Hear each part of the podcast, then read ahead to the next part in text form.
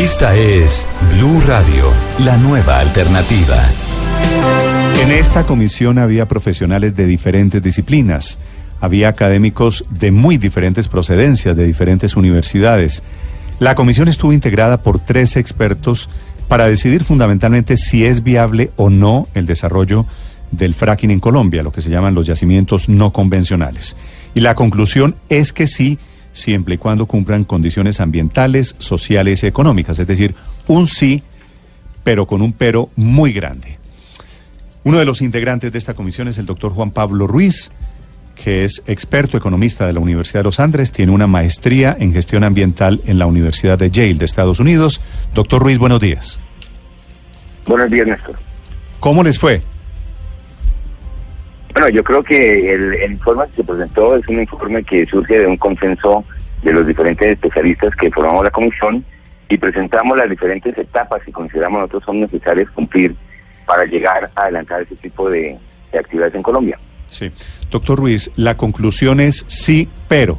Ese pero, esas condiciones que son básicamente ambientales y básicamente sociales en las zonas de exploración de petróleo, ¿eso se puede cumplir? Y las condiciones son que antes de, hacer un proyecto piloto de investigación, porque consideramos que hay que empezar por eso, por un proyecto piloto de investigación que nos permita mejorar el nivel de información que tenemos sobre diferentes temas asociados a esta actividad. Pero que aún antes de eso debemos nosotros cumplir ciertos requisitos para que ese proyecto, proyecto piloto de información, de, de investigación sea un proyecto transparente, sea un proyecto que genere confianza, sea un proyecto que nos permita conocer la dinámica ambiental que nos dirá dónde sí y dónde no, porque no en todos los lugares se podrá adelantar este tipo de prácticas. Sí. ¿Y dónde debería ser ese proyecto piloto? Bueno, el, proyecto piloto en donde mayor avanza hay en este momento en la identificación de, de ese tipo de reservas en el Magdalena Medio, o sea, sería en el Magdalena Medio. Sí, y doctor Ruiz, la idea sería hacer el proyecto piloto y con base en el resultado del proyecto piloto decidir ahí sí definitivamente o este sí con condiciones es la decisión definitiva. Sí, no, no, no. primero, inclusive antes de hacer el proyecto piloto, consideramos que hay ciertas condiciones que se deben cumplir. Primero, la institucionalidad tiene que mejorar su cumplimiento de la ley de transparencia y acceso a la información. O sea, lo primero que hay que hacer es que toda la información disponible que tiene el Estado colombiano tiene que ser puesta a disposición de las comunidades, a disposición de la sociedad civil. Antes de eso, obviamente no se genera confianza. Pero primero es poner la, la, información a disposición. Por ejemplo, por ejemplo, naturalmente, por ejemplo, doctor Is, perdóneme, para ir por partes, ¿qué clase de información, de qué estamos hablando? No, estamos hablando de que las comunidades y la sociedad colombiana están informadas, por ejemplo, de cuando se emite una licencia ambiental, cuáles son las condiciones que se le ponen al operador para que esa licencia tenga vigencia y cuáles son las sanciones que se pondrían en caso de que no se cumplan eh, los procedimientos. Es decir, hay que tener plena claridad respecto a cuáles son eh, las condiciones que se le, se le ponen al operador para que pueda adelantar su actividad y cuáles las sanciones en caso de que no las avance. Y además tiene que tener la comunidad, obviamente, la posibilidad de, de denunciar el cumplimiento o no de, esos principios y acuerdos de la licencia ambiental. Sí, doctor Ruiz, esa es la primera condición, información, digamos, transparente. La segunda. La segunda es que la institucionalidad tiene que mejorar su capacidad de seguimiento y monitoreo. O sea, nosotros encontramos que la legislación colombiana, eh, si bien seguramente necesite eh, algunos ajustes para poderla eh, acoplar, digamos, a lo que es la utilización de esta tecnología, sin embargo, lo más grave de la legislación colombiana no es que sea completa o incompleta, es que poco se cumple. Eso no es algo que, sea un hallazgo de la, de la Comisión. Esto lo dice la OCDE en el informe ambiental del país del año 2014, dice, la legislación colombiana es relativamente completa y compleja, pero tiene un bajo nivel de implementación. Entonces, tenemos que generar la capacidad institucional y la presión ciudadana para que esa legislación se cumpla. Eh, doctor Ruiz, eh, tal vez el tema del agua es el principal problema que ven los críticos del fracking. ¿Ustedes eh, en la comisión tuvieron en cuenta este factor y a qué conclusiones llegaron al respecto? Sí, un, tema importante es que efectivamente en el caso colombiano el conocimiento de las aguas del subsuelo es muy pequeño. Y digamos que utilizando el lenguaje de los expertos de Somero, en el sentido no solamente de que es superficial, sino que están solo en la parte superior realmente de la corteza. ¿Por qué? Porque las, las perforaciones a profundidad no se han hecho y por lo tanto el conocimiento de esos acuíferos tampoco se tiene. Entonces es muy importante, como parte de ese proyecto piloto de investigación, mejorar el conocimiento sobre los acuíferos, porque de ello depende también la toma de decisiones respecto a dónde sí y dónde no, y sobre todo cómo en adelantar las actividades.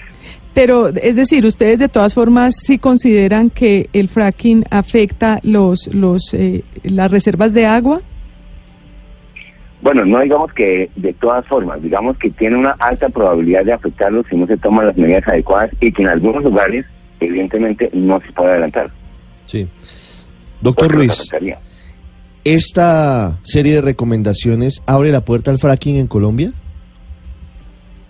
Yo diría que esta serie de recomendaciones abre la, la puerta para que se realice la investigación necesaria para poder llegar a ganar la información suficiente para tomar la decisión al respecto. Es decir, para cumplir y eh, el principio de precaución es necesario que avancemos nosotros en procesos de conocimiento de biofísico del país, pero también en, términos de la capacidad institucional para hacerle seguimiento a esta actividad y, que llegar a las condiciones.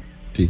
¿Quién va a evaluar lo que pase con esta prueba piloto para determinar si se abre o no esa puerta al bueno, si las afecta o no, como les digo, depende de dónde se haga y por eso la información sobre los acuíferos es sumamente importante.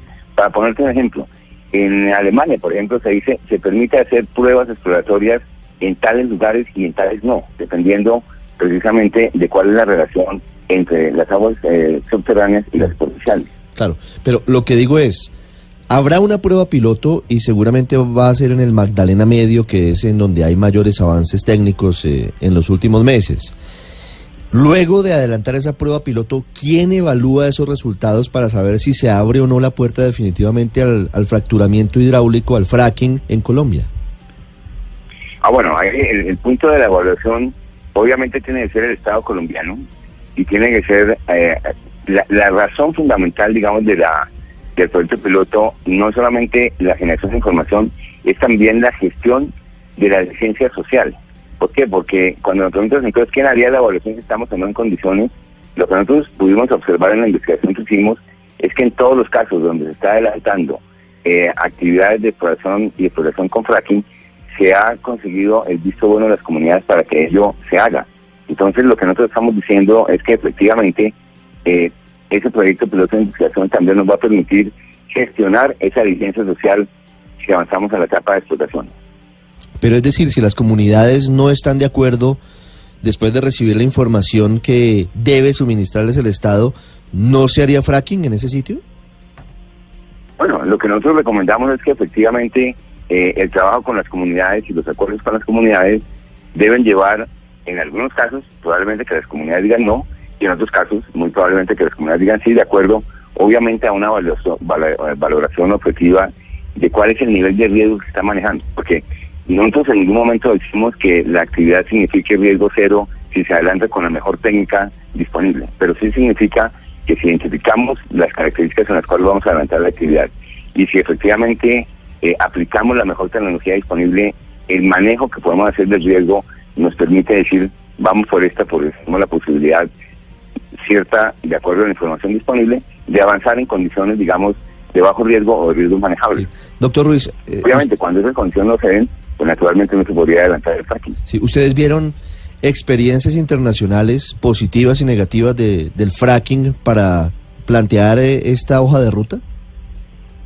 Así, claro, realizamos eh, las experiencias positivas, lo que llamamos nosotros buenas prácticas, tanto en los sitios donde se está haciendo fracking, como los sitios donde se, se está haciendo de manera condicionada, como los sitios donde no se está haciendo. O sea, revisamos realmente ¿Y de los niveles y encontramos por ejemplo, uno, un común denominador es eh, tener el visto bueno de las comunidades locales para adelantar esta, esta actividad.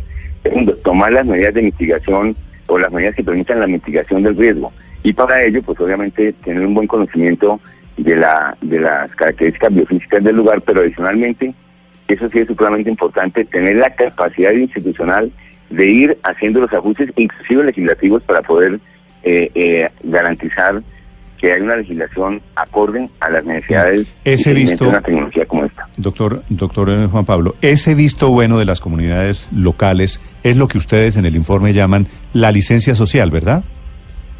Correcto. ¿Y usted cree que es posible en Colombia que haya licencia social a proyectos de fracking? Bueno, yo creo que en la medida en que primero se haga transparente el uso de la información, porque eso es el- sin eso no no arrancamos. O sea, mientras realmente la información no sea de acceso público y que esté presentada de manera didáctica, no se gana confianza. O sea, lo primero es un buen manejo de la información. Lo segundo es obviamente definir unos mecanismos eficientes de participación ciudadana en el seguimiento de las actividades. Y lo tercero es definir también cómo las comunidades van a participar de los beneficios de la actividad que se va a llevar a cabo y cómo se van a compensar los efectos negativos que puedan derivarse de impactos que no sean manejables. Sí. Doctor Ruiz, ¿qué, ¿cuál debería ser el siguiente paso para las comunidades estas de las que estamos hablando, que dicen, eh, se me vino el fracking inevitablemente, ¿qué deberían hacer ellos y ahora qué debería hacer el gobierno?